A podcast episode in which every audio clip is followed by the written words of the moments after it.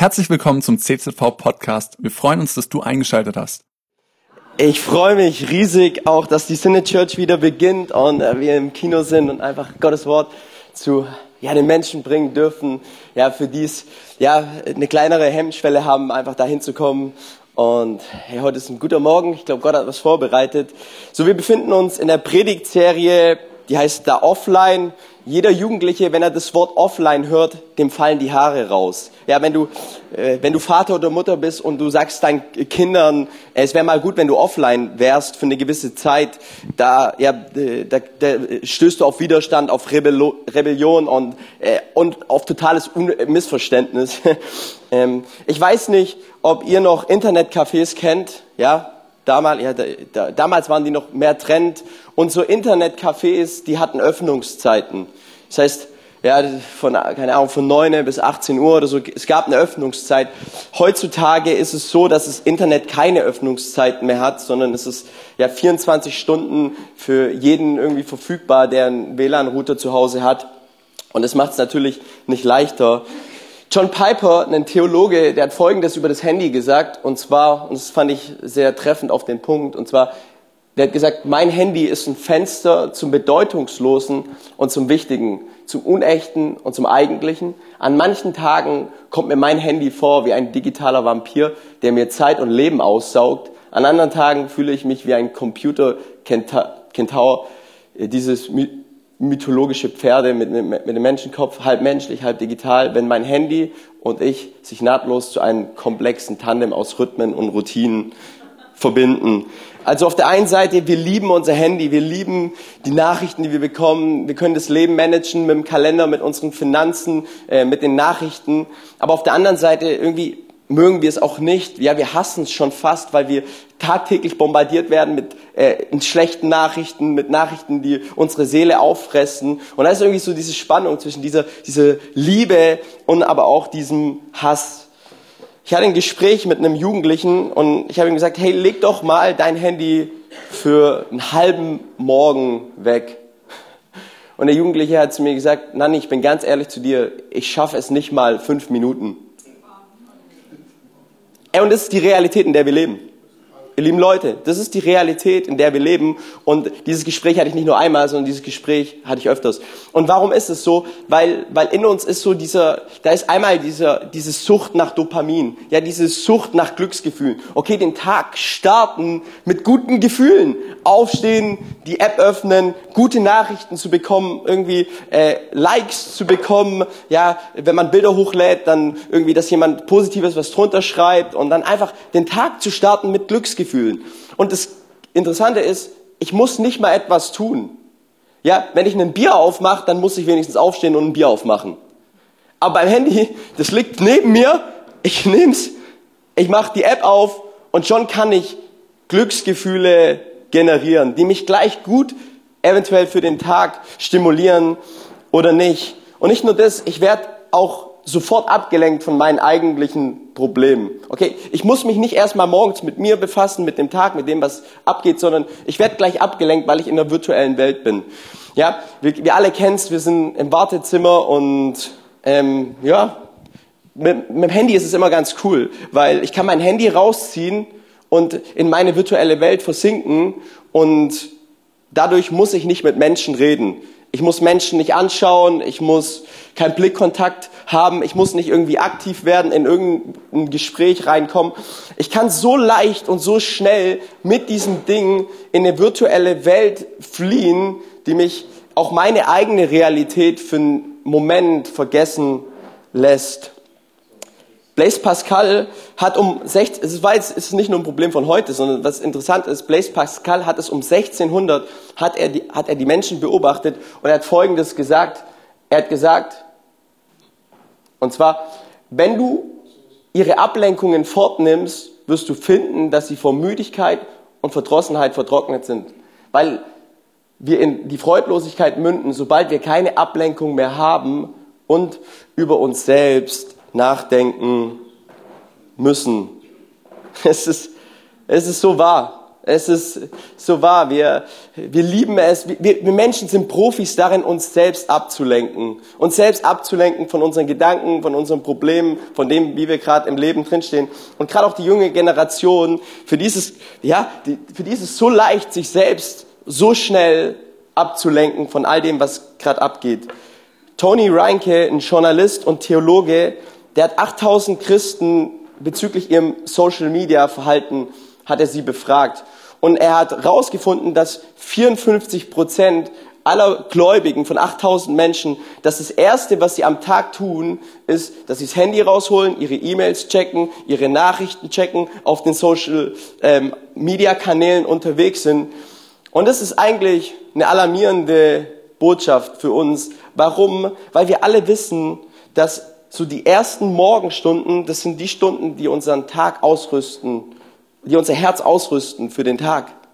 Ja, umso älter du wirst, umso mehr merkst du, hey, die ersten Stunden am Tag, das sind die Stunden, die mich wirklich ausrüsten, die mich wirklich fokussieren, äh, unterwegs zu sein mit einem richtigen Fokus. Psychologen und Verhalten, Verhaltensforscher bringen immer mehr und mehr Studien raus, die im Grunde Folgendes sagen. Und zwar, sie sagen, je süchtiger du nach deinem Handy wirst, desto anfälliger wirst du für Depressionen, für Angstzustände und desto weniger bist du auch in der Lage, dich auf den Moment zu konzentrieren. Du wirst schlecht schlafen nachts und hast Probleme mit, ja, mit, mit dem Schlaf und mit der Konzentration.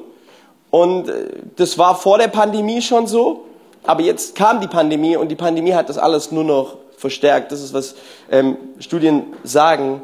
Und mich hat es absolut schockiert, dass, dass so, ein so ein Jugendlicher gesagt hat, ich schaffe es nicht mal mehr fünf Minuten.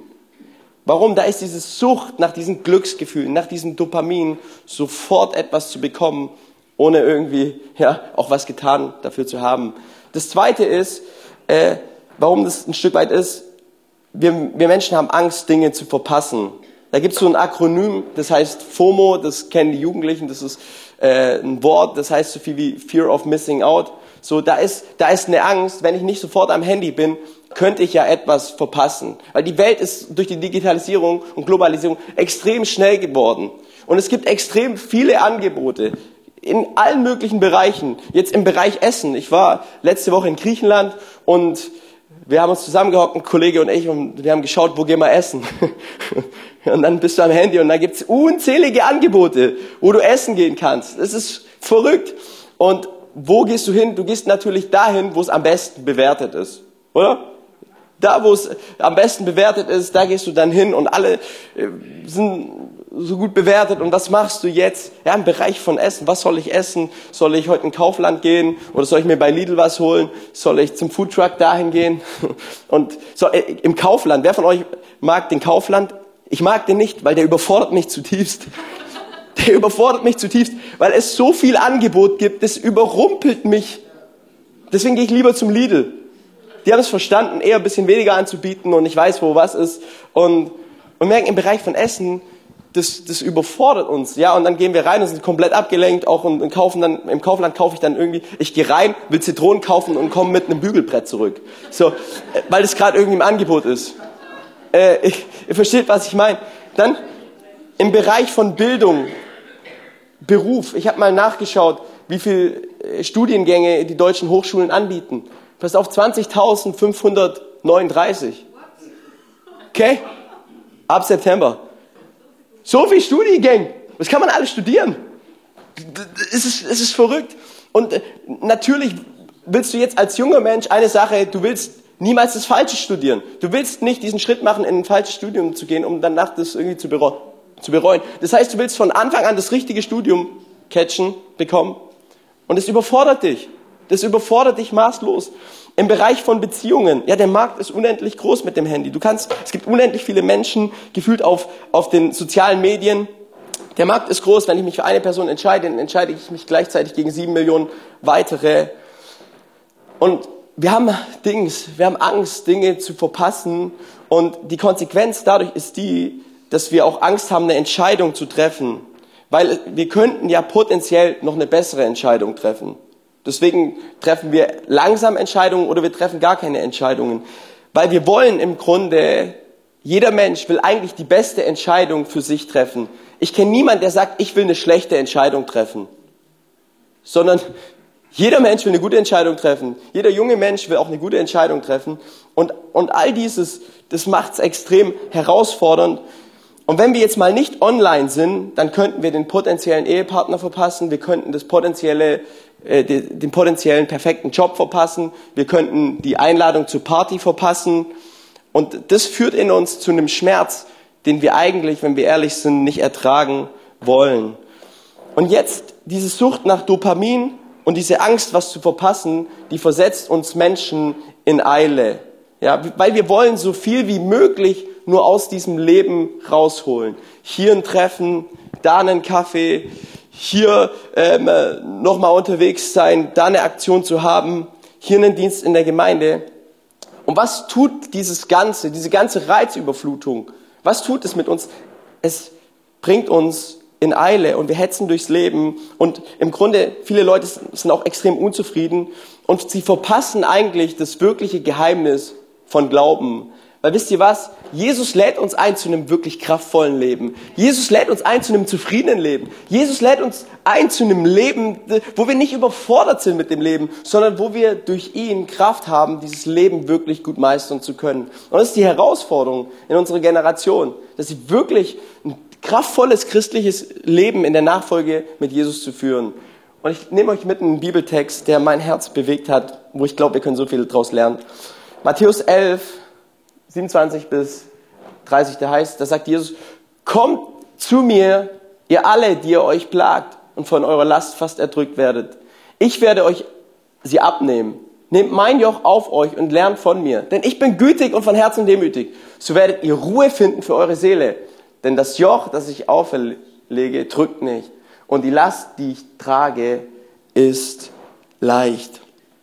Jetzt hörst du den Text und du denkst dir vielleicht, okay, ich bin ehrlich, Nanni, ich, ich kann mich mit diesem Text nicht identifizieren. Ich, ich, ich trage so viele Lasten und ich habe schon so oft versucht, irgendwie meine Lasten abzugeben. Ich kann mich mit diesem Text nicht identifizieren. Aber ich glaube, dass dieser Text eine extrem, ein extremes Potenzial hat, äh, dir eine neue Dimension in der Nachfolge von Jesus aufzuzeigen. Der amerikanische Philosoph Dallas Willard, wenn er diesen Text anschaut, er spricht vom Geheimnis des leichten Joches. Okay? Und er schreibt Folgendes, und das, das hat mein Herz bewegt. Und zwar, er schreibt, das Geheimnis besteht darin, so zu leben, wie Jesus in der Gesamtheit seines Lebens gelebt hat und seinen gesamten Lebensstil anzunehmen. Unser Fehler ist zu denken, dass die Nachfolge Jesu darin besteht, unseren Feind zu, zu lieben, die zweite Meile zu gehen, die andere Wange hinzuhalten, geduldig und hoffnungslos zu leiden etc den Rest unseres Lebens genauso wie jeder andere um uns herum zu leben. Es ist eine Strategie, die zum Scheitern verurteilt ist. Stell dir mal vor, wir sitzen zusammen am Tisch und wir denken über das Thema Nachfolge nach. Ja, wir, wir diskutieren drüber. Und so das Erste, was uns vielleicht kommt, ist, wir denken über eine christliche Ethik. Wir denken über eine Liste nach an Dingen, die wir tun dürfen als Christ, die wir nicht tun dürfen. Wir denken über Theologie nach und, und über verschiedene Dinge. Und wir diskutieren darüber, was ist Nachfolge. Aber im Endeffekt, Nachfolge ist eigentlich was ganz Einfaches. Nachfolge ist, ich bin bei Jesus, ich werde wie Jesus und ich tue das, was Jesus getan hat. Das ist einfach. Bei Nachfolge, da geht es nicht um eine, eine religiöse Idee, eine Vorstellung, um irgendeine Meinung, sondern es geht um den ganzen Lebensstil, den ich ausrichte auf das Vorbild von Jesus in seiner Gesamtheit. Dass ich dieses Leben Jesus anschaue und dass dieses Leben von Jesus, dass es mein Muster wird, dass er das allergrößte Vorbild ist in meinem Leben und ich mein Leben genauso versuche zu leben in der Gesamtheit, wie Jesus sein Leben gelebt hat. Ein Pastor hat Folgendes gesagt, und zwar, wenn du den Lebensstil von Jesus adoptierst, dann ist das Leben von Jesus das natürliche Nebenprodukt. Wenn du diesen gesamten Lebensstil von Jesus adoptierst, wenn es dein Lebensstil wird, dann ist das Leben, das von Jesus herauskommt, dann ist es das natürliche Nebenprodukt. Das ein Leben in Fülle, ein Leben in Kraft. Und jetzt sehen wir hier diesen Text und ich finde den Text so spannend. Wisst ihr warum? Weil Jesus bietet hier mühselig und beladenen Menschen was an? Ein Joch. Okay, wisst ihr, wir alle wissen, was ein Joch ist. Ein Joch ist ein Arbeitsinstrument. Okay? Und äh, ich dachte mir so, hey, wenn, ich mühselig und beladene Menschen vor mir habe, dann biete ich denen doch kein Arbeitsinstrument an, sondern was mühselig und beladene Menschen brauchen, ist ganz einfach. Sie brauchen Urlaub. Oder? Blaues Meer, Karibik, Cocktail, ja, sie, sie brauchen irgendwie mal Freizeit, aber die brauchen doch kein Arbeitsinstrument. ja, und ich, ich finde es so spannend, weil Jesus hat eine Sache verstanden, und zwar, er sagt, das Beste, was ich mühselig und beladenen Menschen anbieten kann, ist einen Ansatz, wie ich das Leben, wie ich die Lasten des Lebens tragen kann. Das ist ein neuer Ansatz, wie ich die Lasten des Lebens tragen kann. Der Realismus, der sagt dir Folgendes. Das Leben ist eine Aneinanderreihung von Problemen, Sorgen und Kämpfen und denen du nicht entfliehen kannst. Und das stimmt auch. Und Jesus will auch, dass wir dem Ganzen nicht entfliehen, sondern Jesus will uns ausrüsten, mit einem neuen Ansatz die Lasten des Lebens zu tragen. Amen. Und das finde ich, das finde ich so stark, weil, weil, weil Jesus sagt, wenn wir nach seinen Worten leben, wenn wir auf die Bergpredigt hören, wenn, wenn wir uns danach halten, wenn wir da wirklich gehorsam sind, dann entwickeln wir in uns einen, ja, eine, Ruhe, die wir sonst nicht haben und die uns hilft letztendlich, die Lasten des Lebens zu tragen. Wir alle kennen emotionale Lasten, ja, in jedem Stadium des Lebens. Der Teenager, für den ist die emotionale Last die erste Liebe, ja, Hilfe oder die Eltern und äh, für den Studenten ist die emotionale Last, wird der Job der richtige Job sein in dem Studium, wo ich gerade drin bin. Ja, für Eltern ist die emotionale Last, wie erziehe ich meine Kinder? Ja, kann ich sie überhaupt erziehen? Und ich hoffe irgendwie, dass ich es richtig mache. Bei Senioren ist es vielleicht, ja, werde ich besucht? Denkt jemand an mich? Habe ich überhaupt noch einen Wert? Aber im Leben, ganz egal welchem Stadium wir sind, wir alle tragen irgendwelche emotionalen Lasten mit uns rum. Und was ich erfahren habe oder was ich erlebe, umso älter ich werde, die Lasten werden umso mehr. Die werden leider nicht weniger. Und jetzt liest du hier diesen Text und Jesus sagt, hey, mein Joch ist leicht. Mein Joch ist leicht. Und du schaust dir so dein Leben an, denkst dir so wirklich, ja, ich habe eine kaputte Ehe, mein Ehepartner versteht mich nicht, ich erlebe Woche für Woche finanzielle Rückschläge, ich kann die Rechnungen nicht zahlen, ich, ähm, ich liege abends im Bett, ich habe nur noch Sorgen und so weiter, meine Kinder glauben nicht, sie distanzieren sich. Äh, Jesus ist dein Joch wirklich leicht. Und dann, wenn wir ehrlich sind, kommt noch das Joch der Nachfolge drauf. Ja, wo es heißt, du sollst deine Feinde lieben, ja, gastfreundlich sein, den Zehnten zu geben, in der Kirche mitzuhelfen. Und du fragst dich eine Sache, Jesus, ist es wirklich ein leichtes Joch? Oder ist es, was ist es? Und ich finde es so interessant, weil wenn wir das Bild näher anschauen, dann sehen wir, ein Joch eben wurde benutzt, um eine Last zu tragen. Wurden zwei Ochsen eingespannt und, und die haben dann eine Last getragen, irgendeinen Pflug, die haben den Acker bearbeitet. Und wenn wir das näher anschauen, dann sehen wir eigentlich, was Jesus damit sagen möchte. Und zwar, Jesus sagt, ähm, lass, dich unter, lass dich in mein Joch einspannen. Komm zu mir, ich bin schon unterm Joch. Komm an mein Joch und ich helfe dir im Leben die Lasten des Lebens zu tragen. All die schweren Lasten, ich möchte sie für dich tragen. Ich möchte dich durch das Leben führen. Ich möchte die emotionale Last, die du hast im Moment, ich möchte sie eigentlich tragen. Aber der große Fehler ist der, wir kommen oft nicht sondern wir versuchen diese Lasten selbst zu tragen. Und der schwerste Weg, Jesus zu folgen, ist immer der, wenn ich mein Leben genauso lebe wie meine Arbeitskollegen, wie meine Mitkommilitonen, wie meine Schü äh, Klassenkameraden. Ja, wenn ich, wenn ich das gleiche Leben führe wie andere und Jesus irgendwie noch da hinzufüge in diesen ganzen Lebensstil, dann wird es schwer, Jesus nachzufolgen. Leicht wird es dann, Jesus zu folgen, wenn ich meinen gesamten Lebensstil auf Jesus ausrichte und er wirklich das Vorbild in allen ja, Mustern meines Lebens ist, wie ich lebe und nicht nur in der Entscheidung, wo es darum geht, meine Feinde zu lieben, sondern wirklich ganz praktisch in diesen Entscheidungen, wie schaut meine Morgenroutine aus? Wie schaut mein wöchentlicher Rhythmus aus? Bin ich Teil von einer Kleingruppe? Lese ich regelmäßig die Bibel? Plane ich ihn wirklich in mein Leben an? Ist er wirklich das Vorbild, an dem ich meinen Kalender, mein Leben, meine Maßstäbe ausrichte? Oder ist er einfach nur ein Nebenprodukt das so nebenher geht. Und wenn Jesus, wenn, wenn Jesus so ein Nebenprodukt ist in unserem Leben, dann werden wir das Leben von Jesus auch nicht bekommen. Aber wenn du den Lebensstil von Jesus adoptierst, nachahmst, dann ist das Leben von Jesus das natürliche Produkt. Hey, dann lebst du aus der Kraft Gottes heraus. Und jetzt sagst du, ja, aber nein, ich habe keine Zeit, mit, mit Jesus Zeit zu verbringen. Ich habe keine Zeit, unter sein Joch zu bekommen. Aber wenn wir ehrlich sind, ja, wir haben uns, wir haben Zeit, uns Sorgen zu machen. Wir haben Zeit, ins Kino zu gehen, ins Restaurant zu gehen. Wir haben Zeit für alle möglichen Sachen. Und wenn wir jetzt die Evangelien, die vier Evangelien studieren, dann sehen wir, Jesus, äh, er hatte nie Eile, nie Eile. Sein Leben aber dennoch war extrem voll. Wie macht Jesus das? Ja, ähm, viele Menschen wollten etwas von ihm. Ja, sein Handy, der hat wahrscheinlich die ganze Zeit geklingelt und die Nachrichten waren wahrscheinlich äh, immer rot und, und viele Leute wollten was von ihm. Ja, in der Bibel heißt es, viele Menschenmengen folgten ihm. Warum? Weil sie die Zeichen sahen, was er an den Kranken getan hat. Und Jesus musste immer wieder fliehen von den Menschenmengen, immer wieder. Und wenn Jesus fliehen musste von den Menschen, von den Nachrichten, von den Informationen, wie viel mehr müssen wir fliehen? Wie viel mehr müssen wir uns dem Ganzen mal äh, da rausgehen und einen freien Kopf und ein freies Herz zu bekommen? Ja, wir sehen zum Beispiel, Lazarus, sein guter Freund, liegt im Sterben. Was tut Jesus? Er bleibt einfach zwei Tage erstmal an dem Ort, wo er ist.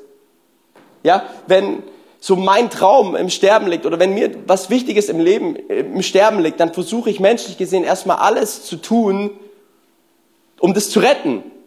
Und was tut Jesus? Der ist nicht in Eile.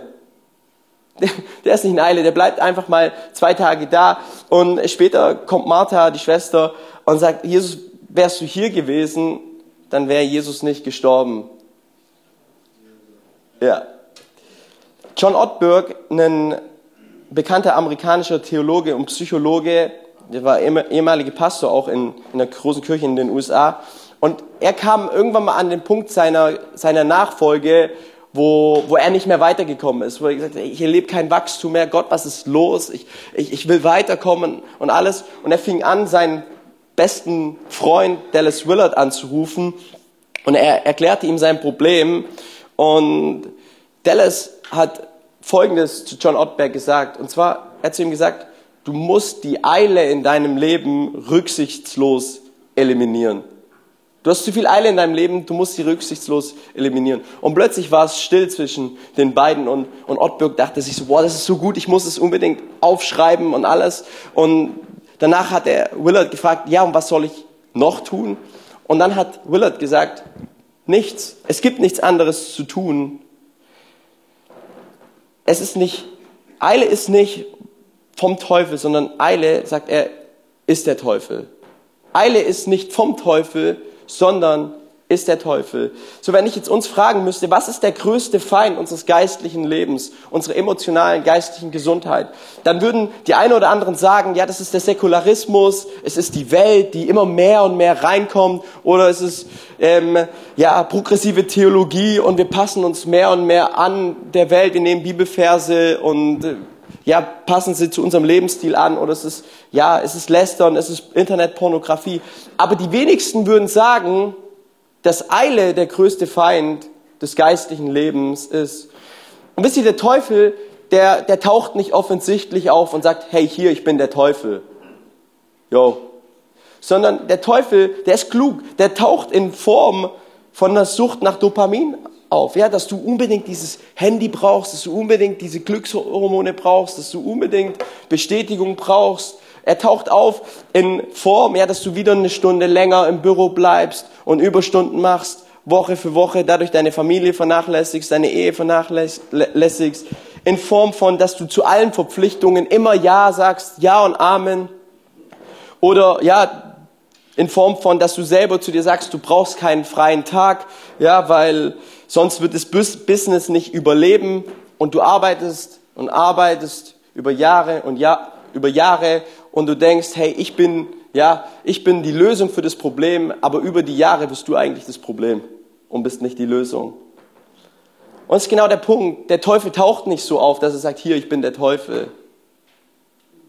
sondern er taucht genau in diesen ganzen Formen der Eile und Ablenkung auf, sodass wir nicht mehr zur Ruhe kommen, sodass wir nicht mehr zu Gott kommen. Und dann erleben wir Menschen gerade in unserer jetzigen Zeit ganz viele körperlichen und psychischen Symptome auch, die, die das eben aufzeigen, dass wir selbst als Christen, dass wir schnell durchs Leben, zu schnell durchs Leben gehen. Ja, wir haben Kopfweh, wir sind verspannt, äh, Schlafprobleme, Sorgen. Ja, wir können uns nicht auf den Moment konzentrieren, auf das Gespräch mit den Menschen. Wir sind genervt und gereizt. Und Jesus möchte nicht, dass wir in Eile leben. Weil passt auf, Eile sabotiert die Kapazität, Liebe zu empfangen und die Kapazität, Liebe weiterzugeben. Wenn ich die ganze Zeit im Stress bin, wenn du die ganze Zeit im Stress bist, wie viel Liebe kannst du weitergeben? Wie, wie stark kannst du im Moment sein? Wie viel Mitgefühl kannst du für jemanden anderes haben? Wenn du selber die ganze Zeit in Eile, in Stress und im Druck bist. Wahrscheinlich wenig. So die Frage ist, wie kann ich mein Leben letztendlich entschleunigen? Und ich habe euch drei kurze Gedanken. Und ich denke, das ist auch bei jedem unterschiedlich, gerade auch in welcher Lebensphase er drin ist. Und ich glaube aber, was wichtig ist, dass, dass du heute verstehst, dass Eile wirklich der größte Feind ist und dass du überlegst, okay, wie kann ich Eile in meinem Leben, wie kann ich es reduzieren? Und es ist bei jedem anders, aber ich gebe euch drei Gedanken mit. So das erste ist, den Sabbat zu halten. Ja, das haben wir letzte Woche gehört von Thomas, der hat eine gute Predigt über den Sabbat gehalten. So, ich finde den Sabbat spannend. Und zwar, an welchem Tag wurde der Mensch geschaffen? Der Mensch wurde am sechsten Tag geschaffen, okay? Wann ruhte Gott von seiner Arbeit aus? Am, am siebten Tag. Und was tat Gott? Erklärte diesen Tag als, als heilig. Und was ist das Erste, was der Mensch erlebt? Sabbat, oder? Der Mensch, der hat noch nichts geschaffen auf dieser Erde. Und das Erste, was er erlebt, ist Ruhe. Und das finde ich einen so starken Gedanken, weil Gott fängt immer mit Gnade an in unserem Leben. Gott möchte immer den Tag, er möchte mit Gnade beginnen in deinem Leben. Jede Woche neu, jeden Monat neu. Er möchte mit Gnade beginnen. Aber deswegen ist auch so wichtig, dass du für dein Leben, dass du das, ja, dass du das tust und dass du das für ernst nimmst, was in seinem Wort steht. Dann das zweite ist, mach tagsüber kurze Pausen, du, so kannst du dein Leben entschleunigen. Überleg mal, ja, wie du in deinem Leben kurze Pausen machen kannst, wo du die machen kannst, wie du die machen kannst, um eben über Gott nachzudenken, über dein Leben nachzudenken. Einfach kurze Pausen, wo du, wo du zur Ruhe kommst, wo du einfach mal kurz ruhig wirst. Und es ist extrem schwer. Ja, für mich, ich mache das, ich gehe einmal am Tag spazieren, abends oder morgens und versuche einfach dadurch, versuche auch nicht so schnell zu laufen. Das fällt, mir, das fällt mir schwer, weil ich schon morgens aufstehe und laufe dann schon richtig schnell und ich merke, ich bin schon wieder voll in Eile drin. Schon wieder voll im Stress, obwohl ich eigentlich gar keinen Stress habe. Ja? Und, und dann eben, was ich für mich auch noch gelernt habe, ist, dass ich dann einmal am Tag, oder das erste morgens ist, ich knie mich vor mein Bett, ich sage Gott, heute möchte ich den Tag mit dir beginnen, ich möchte meine Gedanken ausrichten und ich mache, das ist keine große Pause, aber ich versuche kleine Pausen zu machen, um meinen Alltag, um mein Leben ein Stück weit irgendwie zu entschleunigen. Diese Pausen, die sind extrem wichtig. Und dann das dritte, und das Lobpreisteam darf nach vorne kommen. Ich, ich versuche einfach einen minimalistischen Lebensstil zu führen. Oft im Leben schleppen wir so viele Ballast, so viel Ballast mit uns rum. Ja, schau mal in deinen Keller. Ja, da gibt's ganz viel, da gibt's ganz viel Arbeit im Keller. Und und ich, da gibt's auch schon WhatsApp-Gruppen irgendwie, die heißen da, wer was braucht und so. Und im Minutentakt werden Dinge verschenkt, ja, Ballast wird ausge, ich sage immer, da wird Ballast einfach verschoben. Nicht verschenkt, sondern da wird Ballast verschoben, weil, weil alles, was wir auch am Besitz haben, das, hat, das nimmt ja auch ein Stück weit irgendwie unser Herz ein und wir hängen unser Herz an diese, an diese Dinge. Und Leute wollen, und das merken wir, Leute wollen ihren Ballast loshaben, weil es uns irgendwie auch stresst, weil es uns irgendwie stresst. Ja. Wer schon mal einen Keller ausgeräumt hat, der weiß genau, von was ich rede. Und 1 Timotheus 6, da heißt Vers 6, wahrer Glaube und die Fähigkeit, mit wenigen zufrieden zu sein, sind tatsächlich großer Reichtum. Hier geht es um Genügsamkeit, um ein genügsames Leben. Und ein genügsames Leben setzt immer einen richtigen Fokus.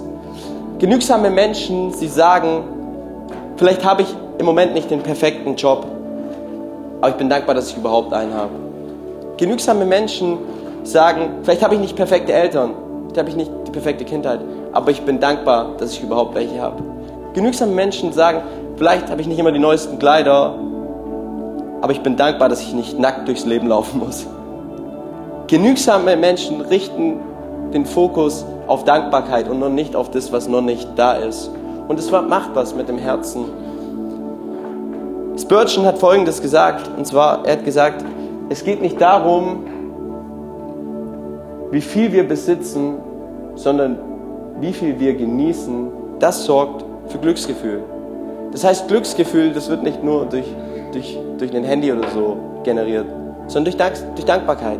Durch Dankbarkeit, durch den richtigen Fokus können wir in unserem Leben können wir Glücksgefühle haben. Wenn wir auf das schauen, was wir haben, was Gott uns bereits geschenkt hat.